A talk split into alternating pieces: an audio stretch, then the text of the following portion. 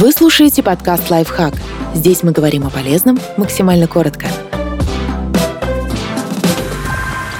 Как не спешить и радоваться жизни? Все, что стоит знать о набирающей популярность культуре медленного движения – что такое медленное движение? Минимум времени, максимум эффективности. Мантра современности. Мы даже не замечаем, что чем больше спешим, тем меньше успеваем. Сторонники культуры медленного движения или slow life живут по принципу «замедлиться, чтобы ускориться». Они сознательно отказались от гонки и стараются получать удовольствие от каждого момента жизни. Почему это стоит попробовать? Гонка на опережение неизбежно сопровождается стрессом, бессонницей, расстройствами пищеварения. Наука и статистика на стороне медленных. Они получают больше удовольствия от жизни и меньше болеют, потому что избегают стресса и стараются проживать каждое мгновение.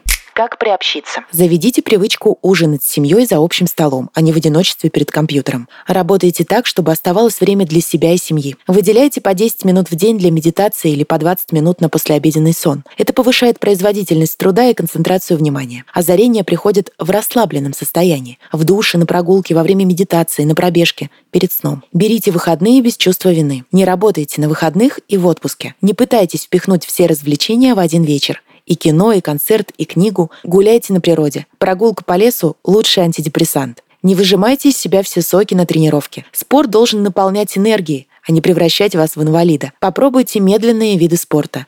Йогу, цигун, пилатес. Они доступны каждому. Подписывайтесь на подкаст «Лайфхак» на всех удобных платформах. Ставьте ему лайки и звездочки.